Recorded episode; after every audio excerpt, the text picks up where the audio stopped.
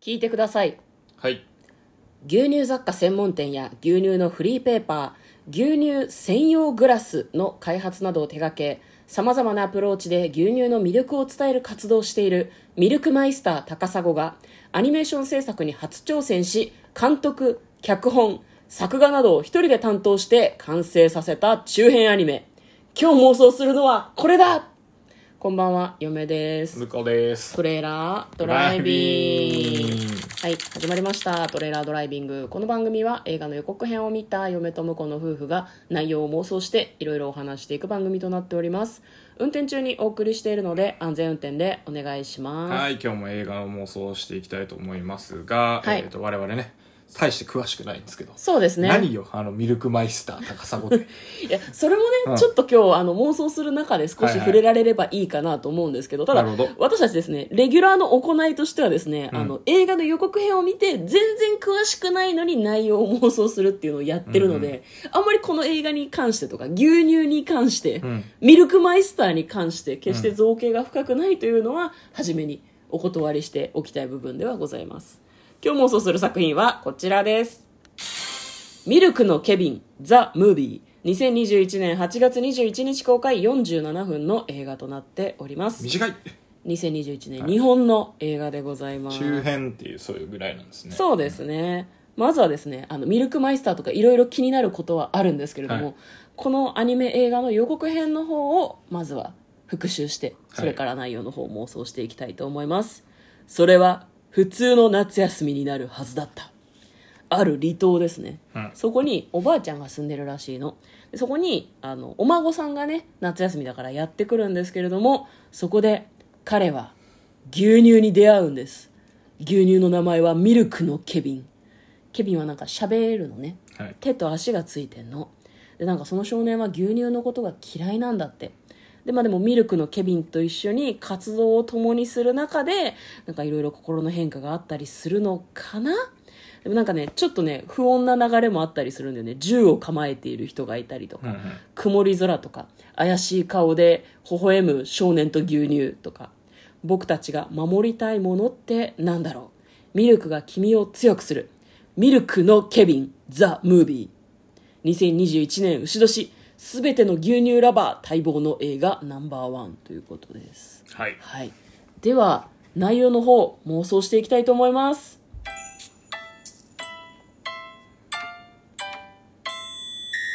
トレーラードライビングなんかねあのまず映画の内容うんぬんじゃなくてミルクマイスターとはそうですねみたいなとこそろうがありますよあのね妄想っていうかこう基礎知識を入れないとそうそうねこれちょっと一切、そあの妄想が進まない気がするこのれでね本当はカンニングなんですけどミルクマイスターが気になりすぎて検索しちゃったはいうん、でミルクマイスターが何なのかっていうとですねえっ、とミルクがすごい好きな人らしいんですけど、うんホームページにね文章がありました、はい牛乳をもっとポジティブにポップで楽しくしたい私は言わずもがな牛乳が大好きですという部分からこうなんうんうかんうん話が始まっていくんですけど、はえっと飲んだ牛乳は400種類以上アートデザインイベントなどさまざまなアプローチで牛乳の魅力を発信する世界一牛乳好きなグラフィックデザイナー、はい1983年山形県生まれのデザイナーの方なるほどねがあ同い年だミルクマイスターすごいよねなんかねすごいこう思いのあふれたすごいおしゃれな感じの、えーホームページがありましたのでミルクマイスター高砂で検索するとねホームページ出てきますなんか日本全国なんなら世界も入るのか日本に2020年現在でね、421種類はあ日本と海外合わせてそんだけいろのんな牛乳を乗せていただいてますね、ミルクををテイスティングされているということでであとね実現したいことっていうのがリスト化されてるんですけど、気になるのが菅田将暉さんと対談とか、うん牛乳のテーマパークオープンとか本出したいとかブルータスで連載したいとか、いろんなことが書いてあるんですけど、そこにウェブにボタンがあるのねうん菅、田将暉さん専用ボタンっていうのがあって、押すとですねあのメールフォームが開くんですね。ななるほどね自分のあ菅田将暉さんはメールしてくださいっていうボタンだと思っそうでて、すねうん本気やってすごい思いましたね。いや本当ね、あの、ホームページが面白いからぜひ見てほしいなと思います。で、なんか、その牛乳とアートを掛け合わせて、牛乳のことをみもっとみんなに知ってほしい、牛乳を飲んでほしいっていう思いで活動されてる方みたいですね。デザイナーさんだからね、いろんなグッズを作ったりとかもできるんだけど、その流れの一環としてミルクのケビン、ザ・ムなるーほどビーっていうのを作ったらしいんですけど、もうなんか、あれですね多分お一人で作られたんじゃないのこれ多分映画えマジで全部違そうのれかすなごいねなんかそんなこと書いてあったような気がするんですけどいやでも一応あれじゃないですかえーっと映画 .com さんだと声優さん以外にも結構人がスタッフさんがいたような気がすそうなるんだので監督脚本作画などを一人で担当して完成させたって書いてあるので、ほぼメインどこメイろはンの全部頃やはっ一人てるでってこと作ですったみねたいですねすごいななん結構あれだねそのデザイナーさんだからデザイナーさんだから絵描けるってわけじゃないのかもしれないけど、絵も描いてそれも動かしてってすごいよねあそうだね、うん主にあの 音とか録音とかだからね他のスタッフ書いてあるのが、だからそのあでもキャラデザやってるってことはやっぱアニメーション自体はあのあれかなもしかするとちゃんとあのアニメ制作会社さんが入ってるかもしれないですねねどうなんですかねそうね作画が一人っていうことだから、どうなんだろうねまあその辺もちょっと気にはなる部分ではあるんですけど、うんまあじゃあ映画の方の妄想していきますかそうですね主人公が大悟健くんっていうんですけど、牛乳が嫌いなんだって牛乳が嫌いなんだけど牛乳が命を持っている島にやってきたとどうなっていくんだろうねなんか怖い展開あるみたいだったけどなんかこう牛乳たちが多分あまりにも健が牛乳を飲まないから夜中に来るんだと思うきっとなるほど飲めー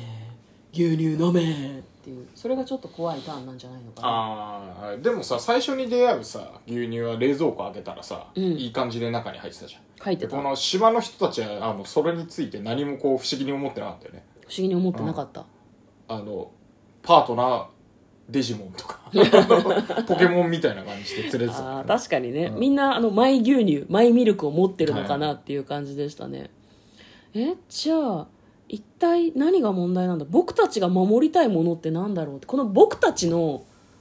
僕たちっていう主語がどこにかかるのかだよねあ牛乳目線なの、か人間目線なのか牛乳目線だとしたら牛乳が守りたいものって鮮度じゃんうんあなるほど ねなるほど冷蔵庫から出てはいけなかったんだ僕たちはみたいなああ話はいはいはいはいはいやっぱ毎10度未満とかじゃないっけ安定した環境でそうそうそうそうそう腐敗が起こってはならないから、いやでもやっぱ牛乳を愛してるから、うん、あの今の流れだと、うんなんかあの引きこもりニートみたいな感じでさ、牛乳がねこう、うん牛乳が居座っちゃって、うんみたいな感じじゃないですかそうだでねも牛乳マイスターが作ってるわけですから、はあこのムービーは、うん牛乳ラブだと思うんですよね人と牛乳をつなぐ物語だと思うんですよということはということは、うん牛乳と人があの協力して何かを成し遂げるっていうストーリーなんじゃないかなやっぱりね、はあなんだろう牛乳ができること、うん牛乳と人間ができるこだかとら島だからさ、うんなかなかこう牛さんもさ